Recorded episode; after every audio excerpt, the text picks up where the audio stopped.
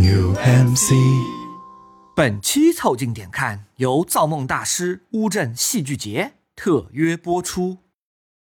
如梦，如幻，乌镇。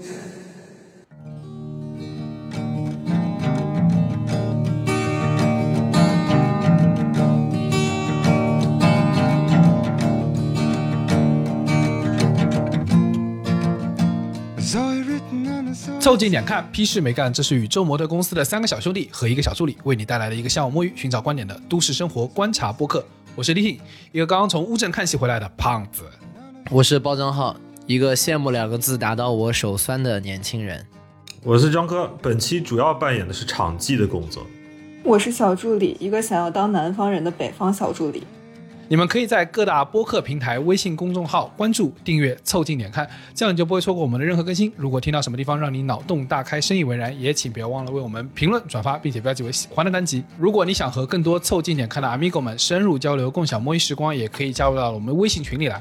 只要微信搜索拼音“宇宙模特”，就可以添加本期出场的小助理，很快就可以加入到我们中来喽！快来玩吧！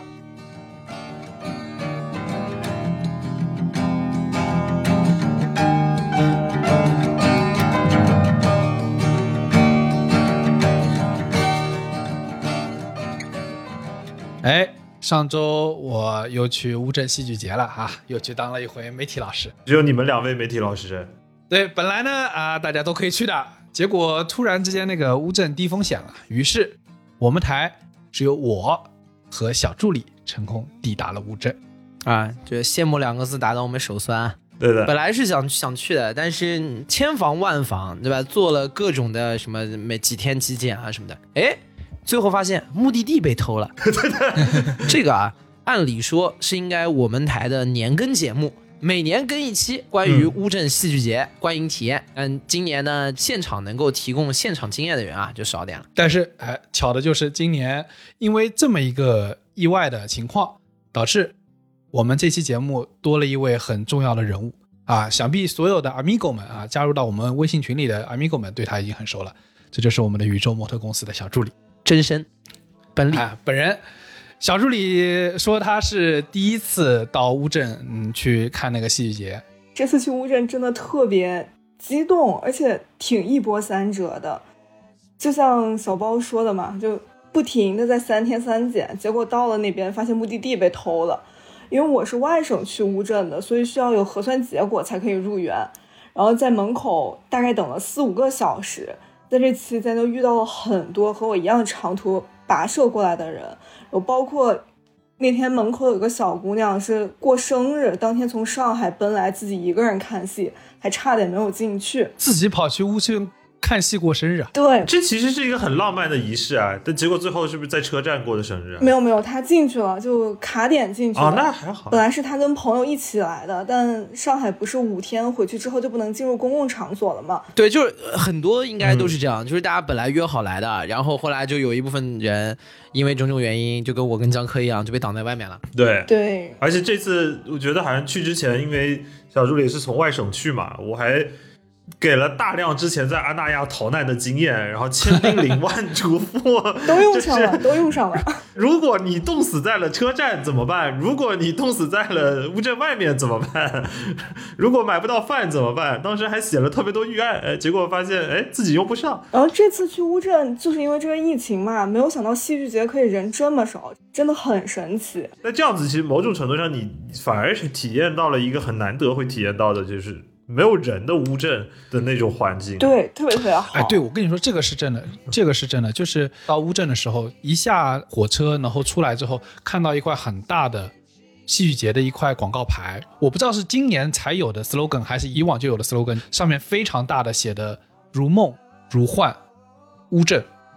你知道原来啊，这句话应该写的是“如梦如幻如戏”，但你看“如戏”这个字就被抽掉了，变成了如梦如幻乌镇。为什么我说到这次之后，这个感觉给我特别强烈？而以往我可能看到这个 slogan 我也没反应，就是人少，为什么把如戏去掉了？因为如梦如幻如戏，如戏就等于乌镇，啊、酷酷酷！你懂吗？然后为什么我这次有这个特别强烈对这个 slogan 的这个反应？一个很重要的点就是因为人少，像到了个异世界，你懂吗？就这个地方。他应该人很多的，但他没人。西部世界了。对对对，有点这个，就像为你一个人开的迪士尼乐园的感觉，嗯，就他不该是这样的。那还是很幸福的。我是有一种自己穿越了的感觉，就是穿越到小时候那种小说或者什么里面写的烟雨江南，就又下着雨，啊然后街上又没有人，整个那个对石板一直在下雨桥就只有你自己。我觉得很巧，我们去年去乌镇的时候也是下雨，我们是临走的那一天才出的太阳。因为乌镇戏剧节办在这个时间点，一般是办在秋冬之交，正是一般降温的时候，那往往就伴随着降雨嗯和降温，然后就会让大家在风雨飘摇当中去看戏。但今年乌镇戏剧节的时间其实比去年还要晚，所以我没记错的话，去年到小寒了嘛，去年我就在那个场馆外面冻得够呛。呃，我记得去年在外面，我好像是等江科去拿票进来还是怎么的，反正我在、啊，对，我们看红与黑对之前看红与黑之前当时拿票大家等了等了好好久，哇，我靠，我在那儿感觉冻的简直人就要没了。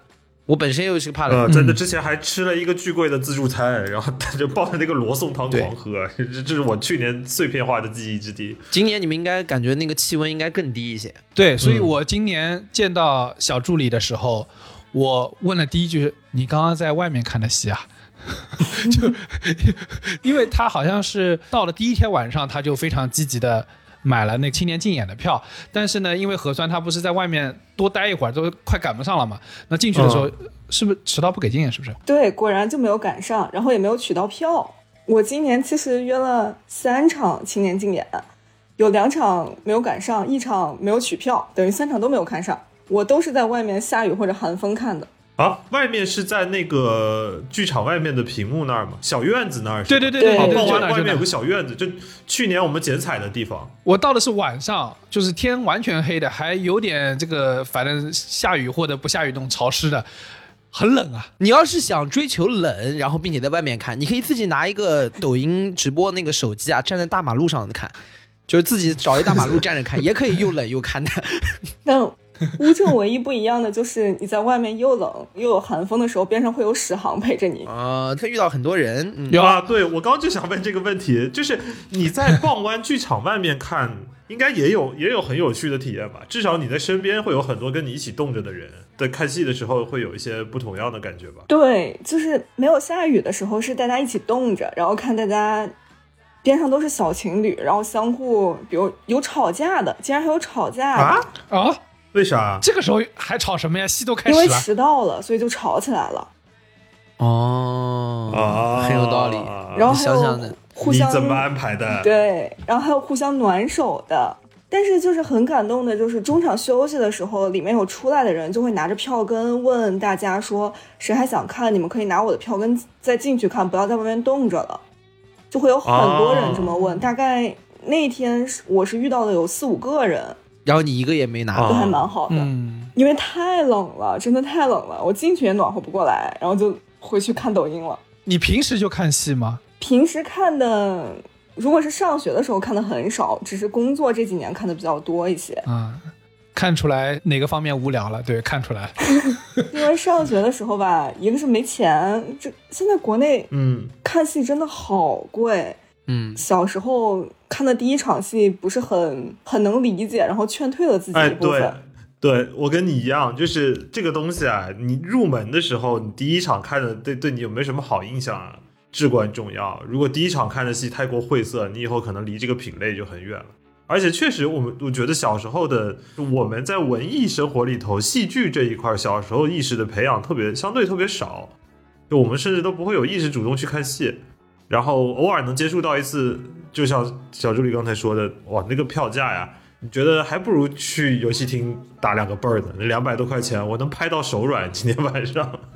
对，尤其是你你看到那种没有那么好的戏，然后你又花了很贵的钱，这个事情就感觉它相对而言不保险。你你可能看个演唱会，你知道你会听到你要听的歌，嗯然后你看个脱口秀，你可以大概率你能笑两场，对吧？就你的期待是可以被完成的。对，看戏这个事情就会有一些多多少少有些风险，所以当你那个头没开好的时候啊，很多时候的确会阻碍很多人后面继续走入剧场去看戏。这里就会让我觉得乌镇戏剧节特别棒的一个点，就是它本身的这个一个大环境的背景啊，让你一定程度上心境会愿意进到戏剧的这样一个环境里头，而不是说你在一个大城市里稀里糊涂进了一个剧场。它这种氛围的营造会让你有一个入门主要是这样的，它那儿啊戏啊排的比较密。啊，对的，当你进去看了一个莫名其妙的剧之后呢，你可以出来再去看另外一个。对的，对的，而且感觉乌镇戏剧节的戏就是被主办方已经筛选了一遍了。嗯，对，其实就能进戏剧节的已经是佼佼者，在业界有口碑、有评价的了。嗯，那么其实我会比较好奇，就是小助理如果是从近些年开始看戏的话，就是什么又什么让你不停的打动你走进剧场的？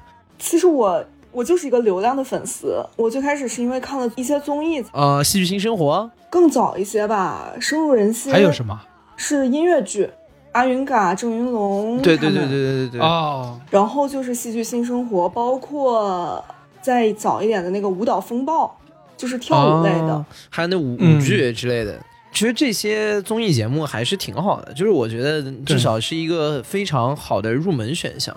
因为我刚刚说了嘛，你在看戏之前，呃，有个很重要的点就是你真的不知道的风险是怎么样。如果你如果你一旦有不好的体验，你对它的整体评价、这个类别的评价都会很差。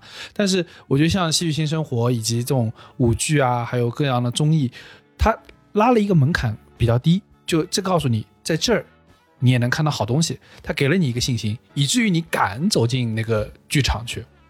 以及会让我知道，比如说，即使这个本子不是那么好，我抱着一个我追星的态度，我看了明星，我可能就赚了，就是很开心。然后本子很好的话，那我就赚了。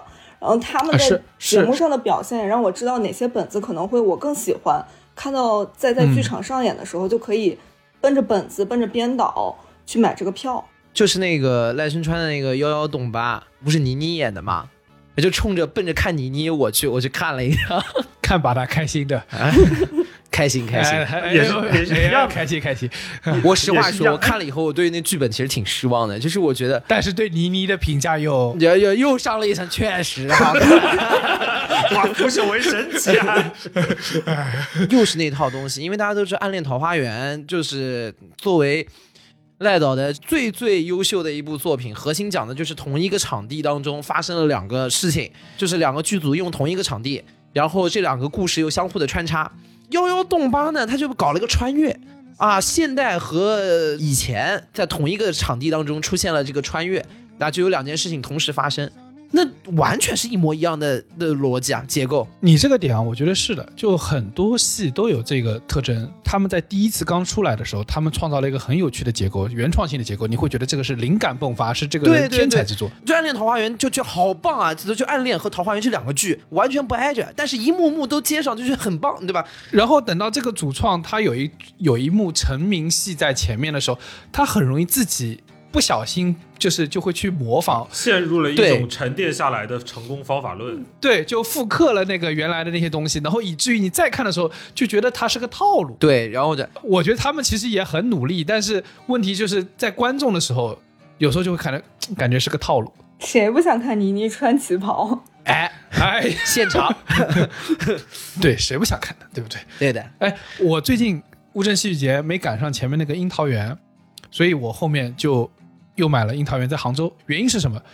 我跟就是小助理是一样的，我想看五笔。啊啊，对我刚还想说，有我们去年去看的时候，其实正好是《戏剧新生活》刚刚热播的那段时间，对所以我们对那些演员的印象也特别特别强。就其实就哪怕我不追这些戏剧大拿的人，我也会有意识的说啊，我要去看这个是谁谁谁导的戏。尤其是我对五笔已经有种就是，呃就是今时今日啊，我觉得很少会见到我觉得有戏吃的人，嗯，对，就为戏而生的人。嗯然后你会觉得只要他演的戏就值得看，我不管他是啥。他还那么瘦吗？我记得去年看见他都瘦脱了。对对对对对对，在去年看到电视上感觉他是个就脸非常憨厚的一个人，但是真实看到是个就是个大头娃娃。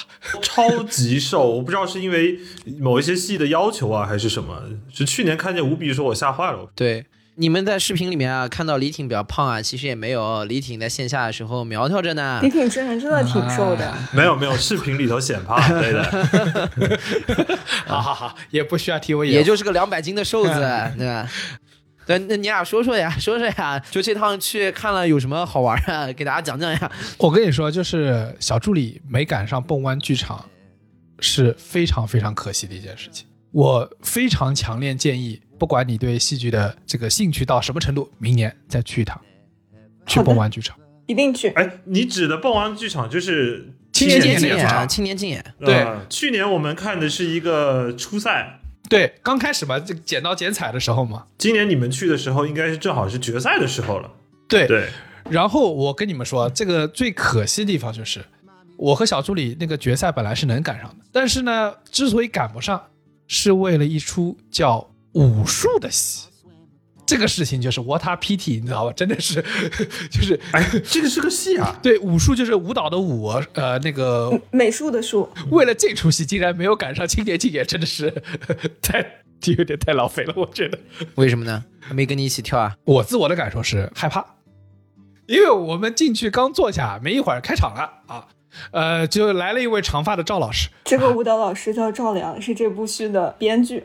在刚开始的时候就拉了一位观众上去，你就看到那个观众戴着口罩，非常无辜的被站在那儿，然后被他在后面操纵的演就跳起了舞，那个观众就是非常不情愿啊啊啊！不要了不要了，啊，突如其来的互动啊，对，更可怕的是，哎，这个观众后面下去了，下去了之后，赵老师缓缓的向观众席走来，然后带着审视的眼光，慢慢从观观众席周围绕啊绕，就觉得他是不是又要来抓人了？吓死我了！那 那除了这个抽象的以外啊，那这次戏剧节有什么稍微让你印象深刻一点的？任何在里面看的戏啊，我觉得都有一个很重要的点，就是它有两件：你看到好的戏，你会特别特别开心；你看到不好的戏，或者是说你自己无法欣赏的那个戏，你会觉得我跟这个世界有这种荒谬的存在感。比如说本次的一个非常非常重头戏叫《大师和玛格丽特》，嗯，是非常非常著名的戏，抢票抢的非常非常紧的那种。全程我记得最主要的部分就是扔菜，他们在中间有一段全程狂欢的状态啊，全场人狂欢的状态，就很多人推着那个一篮一篮的报纸和白菜上来，然后所有人在台上砸菜，就把那个菜往那个舞台上重重的砸过去，然后举起来、再砸砸砸，呃，砸了小三十分钟吧。啊，小三十分钟，这菜还挺精杂，他带了很多菜这，一车的白菜在外对面等着。他带了很浪费粮食啊！这这不不不推荐，不推荐，不推荐啊！这个菜它砸完了之后，是不是有可能是一种这个什么制作手法？比如说和大酱在一起砸，最后下去之后，这个统一的收回去就变成了辣白菜。这个菜上劲了，它吃起来就特别有嚼劲，对吧？跟跟你砸面团是一，个什么老团酸菜 真的是的我，说回来，我还想问，就是他到底实质上他的这一段桥段想想表达什么呢？表达疯狂和愤怒，大概吧，我猜是这样。然后你知道，更重要的是，那我想说砸完怎么办呢？对吧？这舞台已经这个样子了，这个戏还有一会儿呢。然后呢，呃，他有个非常我开始对我来说非常有吸引力的那个一个艺术表现手法是什么？就是他的后台是在舞台上的。呃，这有点意思，等于后面的备场、化妆什么你都是能看到的，是吧？对，全在舞台上，然后在就是后台的上面是一块巨大的屏幕，在戏刚开头的时候、是全场黑掉，然后那个后场亮，然后大屏幕里出现女主角，女主角就在后场，就在后台，然后就是一个摄像机对着女主角，然后女主角一直往前说，她说玛格丽特和大师在一起了。他们是真正的爱情，就类似这样。然后那个摄像机一直跟着她，她就在后台一直转转，然后摄像就一直跟着他。我觉得用这个镜头的形式，这两年的剧里面就好多舞美忘，就是设计成这样还挺多的。狗还在叫嘛？去年对对，对对去年对对看狗还在叫的时候也有这个，而且那个砸粮食这一段，去年看红与黑的时候，咱们不是去晚了吗？就是呃进慢慢去了砸进场的时候，酒瓶嘛，啊，砸菜，在砸餐餐桌上那些，菜。去年是砸菜和吹瓶，然后今年是直接甩大白菜。然后呢，我我发现它这个后台的这个展现形式啊，和加加上面这个显示屏的这个展现形式啊，有一个好处，就当你这个舞台啊上面已经全部都是被砸烂的菜之后啊，你可以把全场黑掉，然后放上面的大屏幕，有就有工作人员上来清扫，清扫，就是就是如果第第四面墙背后啊已经一团糟了，我们就盖出第五面墙，后 来我们去第五面墙后面演一会儿，让第四面墙有时间的清扫一下。是的，对对。但是啊，就是我不得不说，这个菜实在太多了，就是导致我根本没有在看上面他那个演的部分，我全在看下面，在在扫地，你知道吗？就真的是我后来出来之后啊，我旁边是个上海的阿姨，嗯阿姨就在说，作孽，她是说这个这个菜怎么可以甩 个三十分钟作孽，？作孽，作孽，作孽。我这个钟头的戏嘛，最少可以减掉一个钟头，这个半钟头的菜就肯定不要了。我不得不说，这出戏没有让我感受到它的那个魔幻感，因为它太魔幻了，它魔过头了，让我它没有半点找到现实的地方。因此啊，当这出戏作为本来是布尔加科夫的魔幻主义长片，那魔幻主义长片一个很重要的点是，它与现实的连接非常密切。但这出戏呢，就感觉从头到尾都是梦幻，呃，都都是魔幻的。然后这个就会有种什么呢？这种全场都在梦呓的感觉。这个戏就对你失去了那个心理，你懂我意思吗？就没有根了。对，以至于我全场看完之后，我就只记得他们摔菜摔了摔菜半个钟头。啊，对，呃，李挺看了一部整个戏剧节非常著名的一部戏，我跟他同时看了另外一场，就是《红高粱家族对的，啊也是热门》，。非常热，而且他的主演，他当时在南京还是上海演的时候，应该是莫言到了现场。然后这部戏的嗯女主是叶璇，啊莫言又来了，对，两位两位老师，两位前媒体老师，《狂人日记》的的 PTSD 又上来了。对啊，对呀，那我知道李挺为什么没有看《红高粱》了。莫言啊来了就大概有心理准备，哎，这场我又要睡了。它这个红高粱就是根据莫言的红高粱改的，是吗对，完全是根据那部小说改的。？OK OK，不是赵本山那个红高粱模特队什么的。是的，另外一件事，另外一件事，那莫言来干嘛？那莫言应想看一下该请东北我们。，想看一下范德彪是这这场是怎么诠释啊对，火辣辣的小辣椒，火辣辣的情。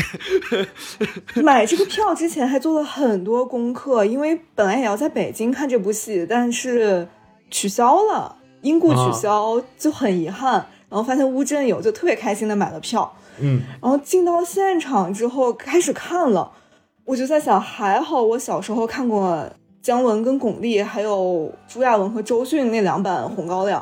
嗯不然我可能都不知道整个话剧在讲什么。因为他这部小说实在是太长了，然后被他在两个小时之内要讲完，他就剪得非常割裂。九儿跟于占鳌见面，见面之后两个人就爱上了，然后就去高粱地里了，这这么快就上重要情节了？非常快，大概在前十分之一左右就已经上到重要情节了。那倒是怕莫老师困。然后紧接着也没有任何的铺垫，然后于占鳌去找九儿，然后他骂九儿提了裤子不认人，因为九儿不认他。紧接着又孩子就出生了，然后所有的人都默认那个孩子是于占鳌的，就很莫名其妙。可能是我自己的艺术理解不是很到位吧，但是我觉得他实在是进行的太快了。这事儿就跟《狂人日记》是两个方向。对，《狂人日记》呢是一篇可能加起来也就可能几千个字的一篇文章，给你活活演了五个小时。红高粱呢是这么厚一本书，给你浓缩到两个小时里面，你也确实看不太懂。对的，对你说九儿不认嘛？这观众第一反应是要我我也不认的，我都不知道你们是谁，也演的太快了。因为我没有看过啊，就按你这个说法，可能他需要去学习一些，就是有一些 B 站啊、抖音的那个解说，反正就是这个这个人叫小美，这个人小个小九，小帅，他们 去了高粱地能。把这个故事给连起来。其实我觉得有时候啊，抽象的戏也不都是不好的，就是甚至有些戏在乌镇的时候，我觉得最值得去试的就是青年竞演。嗯比如这次青年竞演，因为我们看的是决赛，它有一个很重要的特征。我之前看吴比的采访，采访里吴比说了两件事儿。他说，第一，蹦湾剧场就是最高最纯粹的舞台，嗯因为所有的戏剧人到这儿啊，他第一瞬间都不是为了卖票，他就是为了让你信这出戏，他就是为了让你为这出戏喝彩。这个场次是非常非常纯粹的，它没有那些声光电，全靠人，让你感受到它戏剧的张力。这是第一个，而且从这儿出来很多现在在呃戏剧舞台上非常非常厉害的人。第二，他作为一个戏剧人，有一个很重要的点是，他在乎你看到什么。他说，很多戏剧人不一样的风格，可能他们是会觉得我要表达什么，但是他的一个信念是，他要让你在乎的是你每时每刻看到什么。嗯所以这也是我觉得在这次青年竞演的决赛感受到的一个状态，就是每一出戏它也有抽象，但你看得明白，它的抽象点能让你接触到。比如说，我看了青青年竞演的第一出戏叫《引力》，嗯这出戏呢讲的是说，非常简单说，就是两个人在现代跟不上节奏的一个故事，慢慢慢被社会规训的故事。它非常非常抽象，但它一开始的时候给你创造的意象就是他跳广播体操，时代在召唤，三个人在台上，两个人跳得非常标准，而第三个人跟不上节奏，就是嗯准备运动啊，他开始他就慢别人半拍，然后剩下人就跟那两个人就过来说：“你怎么每次都慢半拍？你的手应该攒到一百二十度，你的脚应该往前迈出去，而不是跨出去。你应该表现勇猛的姿态，这样你才能做做一套好的广播体操。你不能老是出错啊。但你知道，在这个过程中，你就很快的 get 到了他们在发生什么事情。他用你能嗯接受的一个语言，就是有时候我就觉得做戏或者做一个艺术品或者做一个作品，你在传达的时候，你有自我的要把它表达没问题。可是首先你要给一个接口，给一个通道，这个通道是别人能接上的。如果每一个接口全是你自己 personal 的，大家真的很难接上。然后引力中一个非常强烈点就是，他说为什么我要做这么正确的体操呢？嗯为什么我的时代在召唤是这么做的呢？你就会听到一模一样的话。他说全班都因为你被拖累了，大家都做得准，就只有你做不准。然后这句话之后，女主角突然转过头往天上看，她说：“你注意到春天来了吗？你听过校园里布谷鸟的声音吗？你知道校园里有一只橘猫吗？”然后她就蹲下，在空气中抚摸那只橘猫。她说：“你知道这只橘猫在你们上学的时候，最喜欢在老师来到教室前，在校园里闲逛。我不知道，就是你知道，它很抽象，但是他说那一瞬间，我眼睛就开始眼泪打转。我觉得核心嗯这个差别啊，我听下来就还是在人物嘛，就是这个人物怎么能够立起来还是很重要的。就有的人物就通过几个小的点，呃，他就立马就就站住了，对，所以就好。有的你可能用了很大的劲，但是 就是没有根基，或者是立不起来，那你的越到后面就越费劲，这个就是没有办法的事。而且我认为我们每个人的想象力是足够的，就是我们在进到这个戏院的时候，我们对演员、对导演最开始是有天然的信任的，我们不是带着怀疑来的。在《引力》这出戏里面，有个贯穿始终的道具是那个每个人手上都有根红色的皮筋，皮筋代表了很多东西，比如说在你读书的时候，它挂在你脖子上，它就是红领巾，代表着你对校训、对于所有身边学校对你的规训的服从。当你开始工作了，它把你倒着挂在脖子上，皮筋的另一头被另外一个人牵着，它就成为你的狗链。嗯嗯，然后它与两个人之间在互相撕扯的时候，它就是人与人羁绊或者人际关系的拉扯。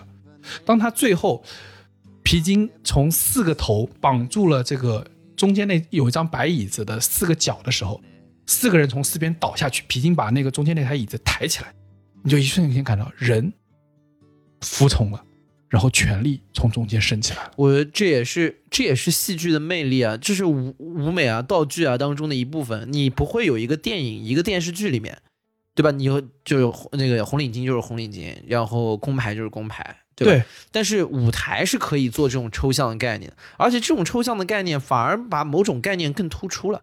这就是我觉得戏剧的就是现场的魅力嘛。但更真了，更真了，因为他抛开了那个形式。对，就当它不是象形了之后，反而把这个概念更鲜活了。嗯，它不是说它一定要像某一个东西，你红领巾哪找不到呢？工牌哪找不到呢？但是你通过这个就把它连接上，就更鲜活。嗯然后我们这次看的第二出戏是《百年酒馆》，也是一出小戏，全程啊都是很简单一个场景，就是中间一张酒台的那个吧台的桌子，然后两边吧吧台椅，一个前女友在一个酒馆里遇到了她的前男友，他们说了很多很多很多的话，就坐在那儿说话啊。这出戏就是我别的都没记住，就记住一件事情。这个女生说，她上一次跟上一个男生在一起的时候用了跳蛋，啊，并且她把这个这个遥控器给了那位男生，然后那个男生说啊，你怎么把遥控器给了他？对我看到那个地方的时候，跟你有同样的疑惑，就是为什么要把遥控器给他？而且最疑惑的那一点是，把遥控器给了那个男生，然后他们俩却什么都没有发生。呃，难 难过吧？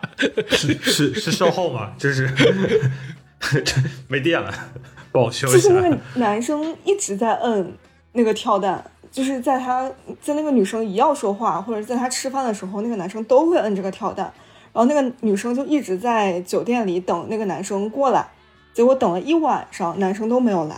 呃，很不负这责任，就是抽象渣男，抽象的魅力。对，整部戏给我和李挺最深的印象就是那个遥控器和那个跳蛋。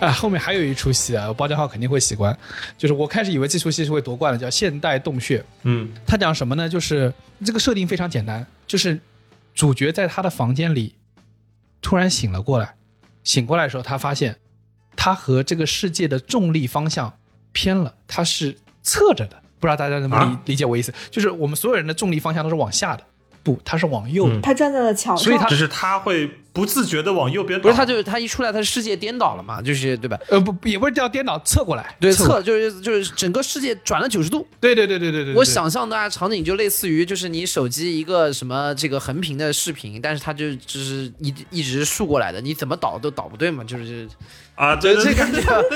这出戏就是主角从床上掉下来，发现醒来的时候自己是站在衣柜上的，大家知道是站在衣柜的门上的，哦，然后就发生了他整一出戏的这个荒诞的状态。他中间有几个地方非常非常有意思。他说现代人有哪三大酷刑啊？他说这个的时候是因为他本来这时候应该早起去上班的，嗯，然后呢，他的闹钟响了，闹钟在什么地方呢？闹钟在床头柜上。此时此刻，床头柜在他的头顶上。现在够不到了，他说，现代人的三大酷刑就是醒着还要听闹钟，高铁上遇到吵闹的小孩，周末让我们下楼的喇叭。哦，哦危险发言了，危险发言了，哦吼，也就是最近情况有所松动。啊，高铁上吵闹的小孩儿，我遇到了。给他一个闹钟听，对冲的。然后这个主角就开始寻找帮助，他就开始敲四面的门，想说让他们能找到自己。结果呢，呃，身边的门都没有打开，因为他们各自家里都有事儿。然后呢，他突然想到说，还有一边的门可以敲，还有一个邻居是他不认识的。嗯但是你说他完全不认识呢，也不是。他说现代人啊有两种认识的方式，第一种是现实中说过话，嗯，但没有联系，呃，社交媒体上的联系方式。另外一种呢，是现实中没有说过话，但是有飞书。啊啊啊，这是我们现在的一个状态是吗？对，然后他去敲了敲那个从不认识的女同事的门，发现啊，只要用飞书的都侧过来了。哦，这个戏我有点想看了，我能不能明天也凑过来啊？飞书的都裂开了。对，这个到底是广告还是飞书得罪了他？然后那个女同事就在里面说啊，你也侧过来了吗？我以为只有我。那他在想到这是他女同事，大家都用飞书，平时还在飞书上互相发过需求，对吧？只好想办法去救他。但他要救他就很麻烦，因为门他是碰不到的嘛，嗯，他只能从窗口走。结果他从窗出去的时候，一个没刹住，从厨房的窗子飞出了楼。他不知道他啊，的那个。他的重心不知道终点在哪里，他一直飞，然后他发现天上有好多人都飞出来了。哦吼，飞书的用户这么庞大，重力啊，拐了九十度，所以在天上飞就是相当于你的往下掉。啊、对，你的重点竟然在这儿，你应该想是上海有这么多人用飞书啊。对，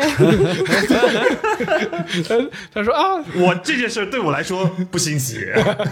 然后，然后他说哇，上海有好多人都飞出来了，我们飞过了东方明珠，我们飞过了浦东三件套啊，我们又飞到了浦东机场，然后他飞到了大海上，他的来到了最后降落在了一个岛屿上，这个岛屿上呢，大家没有语言，互相之间没有联络方式，也没有社交媒体，这个岛上全是野人，对他很友善。但是这个岛上的人只会说。呼呼呼呼呼，这出戏结束了，然后全场、全场呼呼呼呼。呼呼，就是 让我想到了你们在荒岛做的荒岛漂流那一期，是不是你们飞上去了？差不多这个意思。所以就是嗯现代洞穴的意思啊。但我觉得挺好，大家他当中的包袱埋的都共鸣很强啊。对啊对所以这个就就就让很多人会有各种不同角度的共情。对，虽然他最后很荒诞，但是这个荒诞大家都很共情，最后大家都想去呜呜呜，对吧？对我甚至不觉得这个是 是是什么现代洞穴啊，这可能就是抖音吧，就是 挺好，我觉得我觉得设定挺酷的，跟变形记似的，对吧你？看了一天抖音，然后你只记得呜呜呜，然后你啥也不记得，挺酷的，这个这个回去找会可以找出来看看。呃这个我也想看。哎，对，而且最荒诞的是这些这个戏啊，就在抖音上有播出来嘛啊，对，有对，青年竞演是抖音有直播的。这出戏我以为最后会夺冠，后来是这出戏获得了最最佳关注还是一种关注奖，然后是另外两出在青年竞演的上半上半场的《月亮光光》和《挺好》获得了最佳戏剧，但是不得不说决赛有点东西。质量还是比较高，决赛高的决赛。好看。呃，我其实没看到李品这些青年竞演，但我今年也看到了一个我自己觉得特别治愈我的小戏，就是一个特别小的小戏，是戏剧新生活的刘晓毅导演的，叫《深蓝》。这部戏应该也演了快五年了吧？他应该是一七年开始，对他一直嗯在、在上，应该是在上海演。嗯，就我们都看过《戏剧新生活》都知道嘛，刘晓毅是搞做偶偶剧的戏的，偶剧对对对对，然后这场它的背景就是一个很简单的幕布，然后打了蓝光，它的道具是一些什么塑料泡沫啊、塑料薄膜，对然后还有废弃的一些什么塑料壳子，还有小纸片，然后包括沙子，然后就给大家塑造一个在海底的情景。然后其中哦，就你一进到那个场场里边，你就觉得啊，这是一部深海剧，你甚至都不知道它讲什么，你都觉得你自己到了大海。嗯，嗯，嗯。然后中间有一幕对我印象特别深，就是他拿着一个荧光做的小鱼片儿，就模拟在海里那个小鱼游啊游，游啊游，然后中间游着游着，小易他就走到了剧场里面，开始跟观众互动。就咱们一般看戏的时候，就是要不出声音嘛，然后也不要打扰演员，就没有人会理他。嗯，就看他，对，就跟小朋友开始互动，然后小朋友就会伸手，嗯。然后他就借着小朋友那股劲儿，就把那个小鱼给到小朋友手上，然后小朋友就开始学他一起玩啊玩，玩啊玩，然后紧接着就要还给他，但是小易就跟他就也不能说话，但是他就用那个表情就说：“你不要还给我，你要传给下一个人。”然后就眼看那个小鱼从剧场的最边上，然后一直传到了剧场的最深处，嗯，我觉得这个这个互动就很棒啊，和那个把人拉上去跳舞比起来，我觉得这是正确的互动。就是看完这个戏，一下就让我想，艺术到底是什么东西？就是因为我后来回来看网上，有的人觉得这部戏进乌镇还是有一点太简单啊，或者是不够抽象，没有深度。但其实你说艺术是为了让大家看不懂你，然后或者是在剧场不小心睡着了，还是这种就让大家很开心、很舒服？我觉得这应该是我在乌镇看过最放松、最舒服的一一场戏。嗯嗯嗯，我我可以想到，就是整个剧场里的所有人都是海浪，嗯，对我刚才也是觉得，把小朋友画成海浪的本体，就听上去就是一件非常浪漫的事情。我觉得其实没有那么简单，核心就是戏有几个我觉得很重要的元素。第一的最核心的就是要让观众入戏，对吧？我刚刚讲的有一些你们听起来比较尴尬的，就是那个不入戏嘛，嗯，对吧？你看你这个里面进去，小助理的第一反应就是入戏了。入戏了之后，然后就开始就是包括他开始传这个小鱼，大家觉得不违和，那就说明进去了。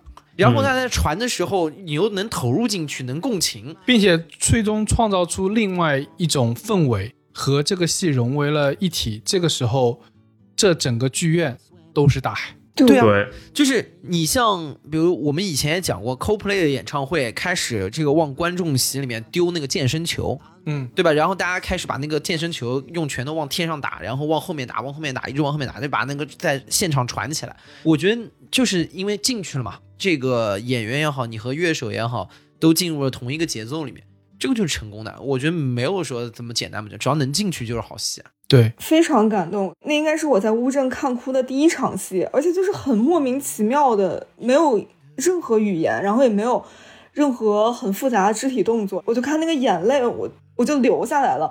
然后我以为是我的问题，然后我看到我边上的人也开始在掏纸就，所有人一起开始哭，对，我们两个就一直在擦眼泪。泪泪水化作海浪，也是一种海浪。边边上的大爷说啊，我我是浪，今天太浪了。就还蛮感动的。嗯我觉得啊，呃，整一个乌镇戏剧节还有一出非常要值得提的一出戏，就是《双屏记》，是小助理在之前给我疯狂安利，所以我上来第一个就抢了这个。这是我最想看的，但是我就没看成。实话说你的位置是相当好，真的特别感谢你。这次我们 啊，对我抢了半天，抢那么好位置，心情更差，心情更差了。这次托你的福，我们捡到了一颗他的棋子，到时候邮寄给你。就是《双屏记》是一出，呃，三个人坐在一个牢狱里面，然后对弈的一出戏。说桌上是有一个棋盘，是有围棋的，而男主角啊、就是书生文人，义气的时候把棋子拿起来往地上一砸，不不下不过就掀棋盘，我看这 你以为不是啊？他就是他就是下不过，他 真的是下不过。真的下不过。这棋品太差了。破防。他说不玩了，啪往地上一扔，然后就有一颗棋子落到了 坐在第一排的小助理手上。你好像之前就看过这出戏，是不是？对，我在北京其实已经看过一遍了，是十一的时候，然后这次其实是一个二刷，但在北京跟在乌镇这次最大的不同就是，北京是在一个大剧场，嗯，就是很标准的大剧院、大剧场的戏。当时看的时候，觉得整整出戏都非常好，但美中不足的就是它有点制作有点撑不起那么大的剧院。啊，然后这次啊。如、如愿看到了一个小剧场，就觉得特别满，特别完美。对，就是气。主，要是你进，对，主要，主要是我进，对 就这个气能不能填满剧场再说，填满你这边的氛围是已经够了，棋对，子都已经到你脚砸你脸上了，对，就你还没给我感受到真真人两把。所以所以这个位置也很重要了。对，啊，我但我有一个点是说，这出戏是小助理啊，包括包江浩之前特别想看，然后对我来说期待特别高的。但我实话说呢，我在看整出戏的时候，首先第一个啊我不我要说的是，这出戏是非常好的一出戏，嗯全程，呃，它让我能够感受到他们之间的张力，也能让我感受到他们在发生什么，呃，人物曲线的变化，以及中间还有很多梗，很好笑，所以让你始终都处于一个高频的能够跟上节奏的状态。但是小助理说他之前看哭了，我就，而且啊，我我右边那个小姑娘到了到了场里，她就戴着口罩，上面戴了个眼镜，就直接从那个纸巾包里面拿出了一张纸，塞在眼镜和那个呃，眼睛之间，就就直接在那装着了。我，就在眼镜和口罩之间就塞一个眼那个准备哭了，然后中间反正我是听说是可以哭的嘛，然后没想到旁边两个人就这是可以哭的吗？我是可以不，是真的可以可以，这个不犯法，这个不犯法吧？什么是不可以哭的。然后旁边两位我左右都是女生，然后都开始哭的，我就是嗯。这这这刚才哪句话？我就没我我没有 get 到，就是这出戏好，但是我没有 get 到泪点呢。快给我讲讲，到底我不知道他们啊，我的泪点是感动，以及在他们身上看到了自己。我不记得我上一场是在哪里开始哭的，但这一场我印象特别深，就是有一句台词，我不知道你记不记得，那个主角陈无佑，他说了一句说我不爱国，我爱的是国家为人民谋幸福的国家，不是人民为国家做牺牲的国家。就是我听到这句话的时候，然后当时就觉得那个眼泪在眼睛里就开始打转了。嗯，我觉得他很在乎的是谁在说这个台词，以及你能不能从演员的信念感中感受到他对这句台词的投入度和信任度、笃定。嗯，其实我觉得可能是大家通过他们的台词想到了一些自己身上发生的事情，或者是现实的一些事情吧。嗯，嗯，在现在这个背景下，其实你听到这句话是有不一样的感受和意味的。对，就非非常感动。其实整部戏在我看来就是三个知识分子嘛，在当时的那种乱世之下，通过不同方式来坚持自己爱国救国的理想。嗯陈无佑他是一个非常说就是偏呃执着也好，甚至是有些偏激，偏执的文人臭老头儿，对。嗯，然后中间的卢伯安和郎世尧就是被他嫌弃的，就是觉得你们怎么能这样呢？呃，一个中庸的教授和另外一位甘于去当官的走狗。权势的门客嘛，对对对对对对。对，那他其实是三个人，呃，追求自己爱国理想、爱国救国理想的三条路径。对，就是看到他们的时候，就会想到自己身上。你有时候在坚持理想的时候，到底要怎么做呢？就是其实你无论怎么都会遭到你的挚友啊，或者是你爱人的不理解，以及甚至是唾骂。就是因为这样三个人分分道扬镳，并且互相之间还生了嫌隙，甚至是觉得你就背弃了理想，你这个垃圾，不知为有。我之前特别想看这个戏呢，原因就是这种类型的文人戏啊，就是没有特别多宏大的舞美啊、布景啊，就是有的没的各种形式啊，而且形式也很简单，肯定不会去跟你什么互动啊，这这些的，完全靠对话。嗯，完全靠对话，然后这个相互之间要靠，首先要很靠演员，然后第二也很靠剧本，相互靠这个对话能把它推上去。然后就是当时想看这个戏，还有一个很大的原因呢，就是它这个结构啊，太像蒋公的面子了。对吧？因为蒋公的面子我看过，然后在这个里面，你刚刚就去，因为我之前也知道故事梗概，被你们这描述一下呢，我觉得完全是对上的。三个知识分子，然后三个知识分子分别对应着左中右，嗯对？吧？三种状态，然后一定有一个矛盾。蒋公的面子是蒋介石要请他们吃饭，他们三个人到底要不要去吃？嗯，然后你在这个里面可能是另外一个矛盾，他的矛盾就是最激进那个人被抓起来了，剩下两位曾经在理想上有分歧的好朋友，要不要救他？对嗯啊、然后就是我觉得这事儿特别像，以至于我也觉得有点太像了吧？对，的确在在网上的评论中会说，嗯、北大九人的这出戏对于蒋公的面子是有一定唱结构的相似的。那我觉得他可能也很难去跳脱一个非常非常经典的格式或经典的模式。对，这是这是会产生的状态。对吧？然后当中就左中右出来之后，一般来说啊，梗八成出现在那个中上面。我不知道这部戏是是什么样的什么样的一个情况。的确也是。是，嗯对，然后就是因为中间那个人往往是比较烦，因为蒋公的面子当中，我没记错的话，中间的那个是夏小山，然后他的点就在于说，一个肯定是蒋介石就是王八蛋，对吧？然后我就肯定是不能去的，然后另外一个呢，就是你在里面说啊，那已经是成为体制当中的一部分了。夏小山的情况呢，在当中就是左右逢源啊，呃他也不是左右逢源中他就是中庸。他他是中间，他是说呢，就是这个饭呢，按理说呢是不太好去吃的，但是呢，他的性格当中，他是一个特别好美食的一个人。你有听说这次蒋介石请他们吃的这个饭呢，厨子水平特别高，所以他又很想去吃这个饭，所以说在在这个当中他就很纠结，对吧？我理解，然后每个人都有一定的人物动机，所以我觉得会很像，会很像。呃，所以我当时也很想看，就是去去能去对比一下这个事儿。他作为文人戏，呃，对我来说还是有一段台词是比较触动的，就是最左和最右的两位人啊、就是叫什么陈什么佑，陈无佑和郎世尧，对，就是陈无佑和郎世尧，他们是最左最右两个人，他们是分歧最远的那个人。现在中间的这位，呃，卢伯安要找郎世尧来救陈无佑，他他以为他不会来，因为他们俩曾经闹了这么大的矛盾，所以说一个人在雪中等他来，但另外一个人呢，还是来了。他说：“你怎么来了？”他说：“为君封禄立中宵，也是应当。”这是他们当年三个人在一起写的小说里的小说《双屏记》里的一句台词，叫做“为君封禄立中宵，也是应当”。意思就是，如果是为你，为君下，我在风霜中立一个晚上，也是应该的。嗯嗯整出戏所表达的这个最核心的点，在一开始就被铺垫下来，就是说这三个人虽然走上了不同的救国之路，但是他们至始至终是志同道合的朋友。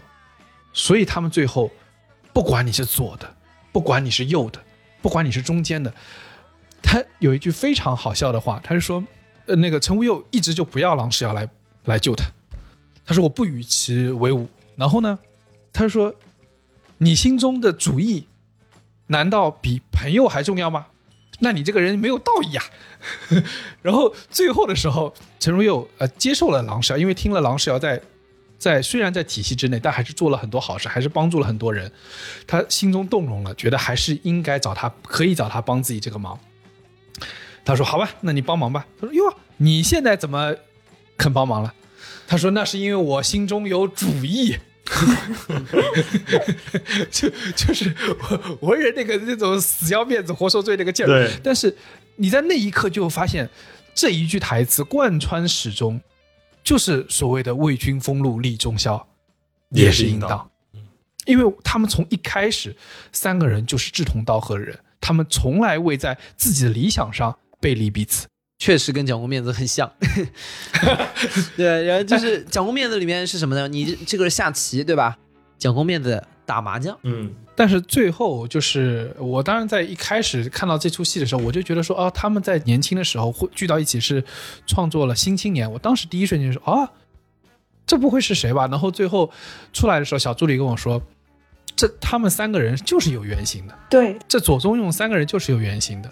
就他们三个人的原型分别是陈独秀、胡适还有张世钊。嗯，那就是左中右对吧？这三个人，对对，然后其实了解的话，他们台词有的还挺明显的，因为演中间那个人就是卢伯安，他有一个台词是“原以为自由最重要，自由之外还有更重要的是容忍”，然后这就很明显的对上了胡适的那个《容忍与自由》那本书，对，而且那个卢伯安讲了一个话，打牌嘛。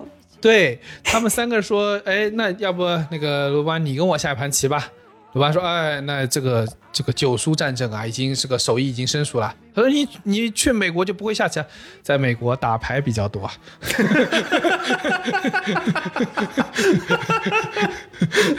就是就这突如其来甩一个梗出来，不是也在讽刺胡适，因为胡适在国内 天天在那 打牌。胡适日记吗？对，而且他最开始其实也讽刺了，也不是讽刺吧，就是介绍的是我们的朋友卢伯安，不就是那个我们的朋友胡适之？嗯，对的，哎，那个而且那个我想起那个胡适在美国写的那个 写的那个日记嘛，不是就是对，哎，今天打牌，哎，今天又打牌，哎呀，今天不能打牌了，哎呀，今天又打牌了，这这这这，那还是郁达夫的日记比较带劲。那个节目里要皮卡丘的，上不去，上不了，上不了。哎，但其实我觉得这部剧除了这三个人之外，他还有一些小角色让我特别动容。它里面一直在提到，但是从来没有出现过的一个人，印象特别深刻，就是那个裘三野。嗯，类似是陈独秀的革命导师，对，一个已经死去的朋友。或者是他们三个人、嗯三个人的导师，然后其中又是呼应到你刚刚说的那个引力中的其中一点，就裘三野他也是特别能看到小事情具体的难处。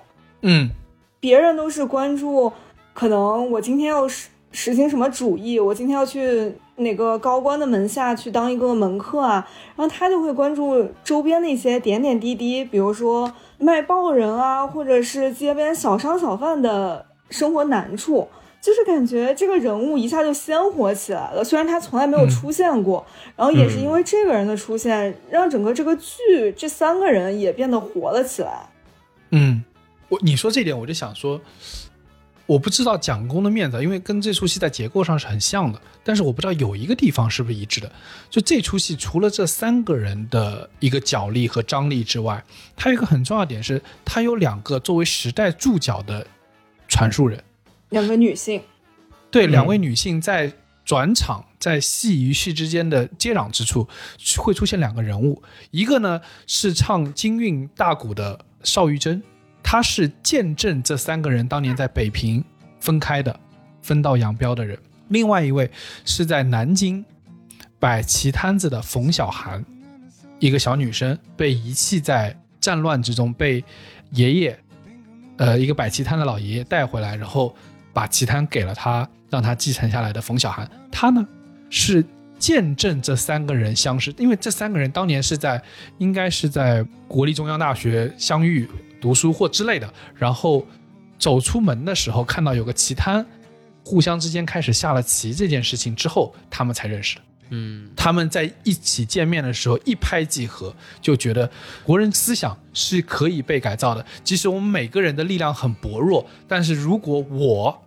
能够从作为第一个去触动这个思想的人，嗯这个国家也可能会变得好一点。而且他们三个人有个很重要的点是说，有个地方是高度的共识，是说他们不相信那种大字的那种标语，他不相信那种大而道之的那种道理。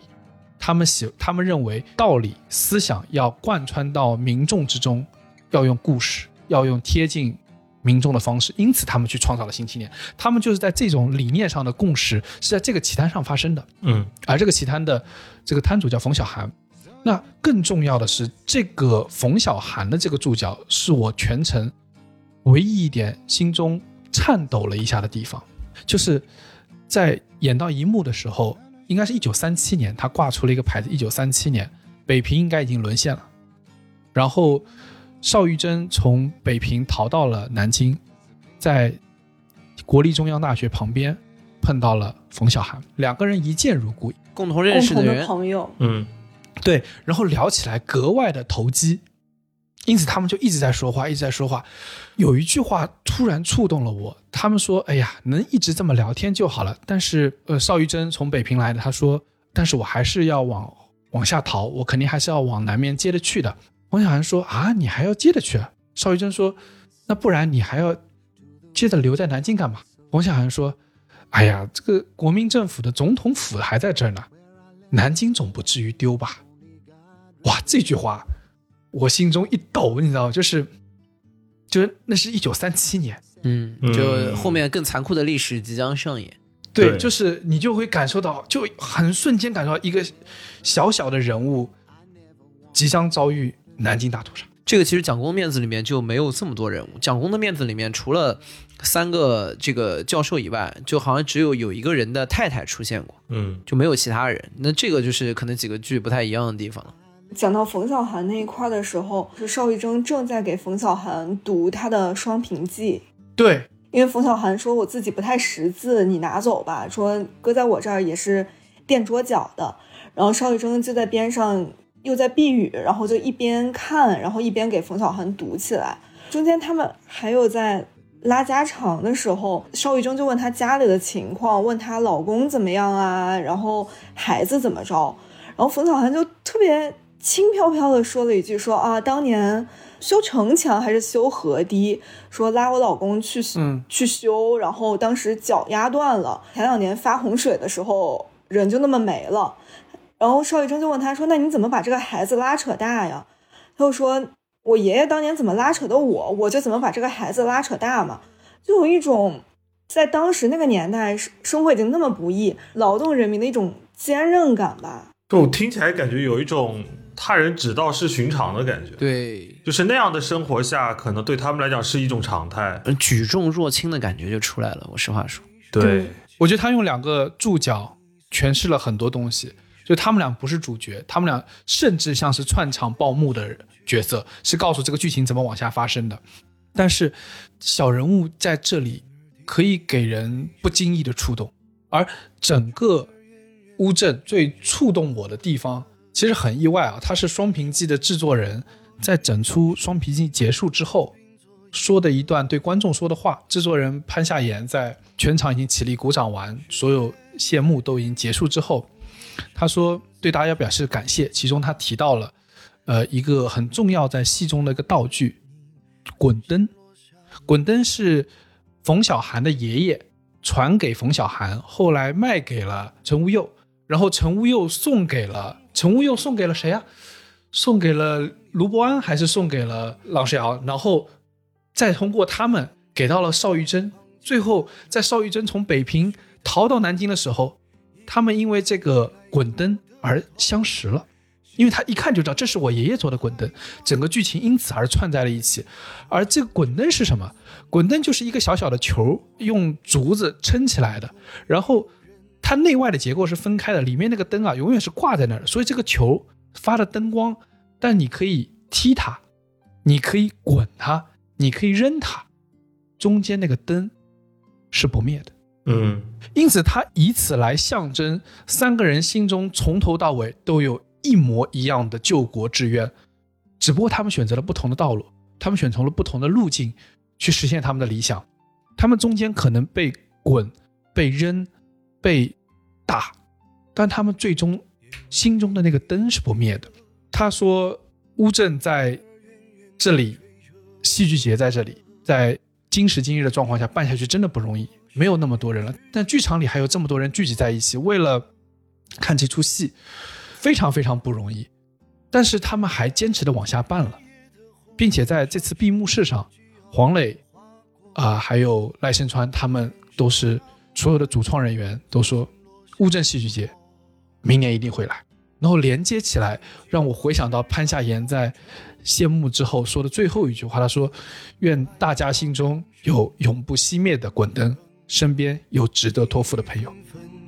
荒野昏昏，看破残局了无痕，留下我尘土一身，淡落一地平淡天真，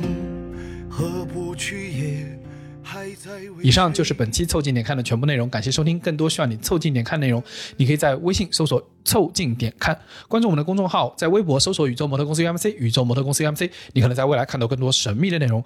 除了小宇宙，你在汽水。QQ 音乐、网易音乐、Apple Podcasts、Spotify、喜马拉雅搜索“凑近点看”，也都可以找到我们。欢迎你给我们留言投稿，当然我们也不一定采用。以上。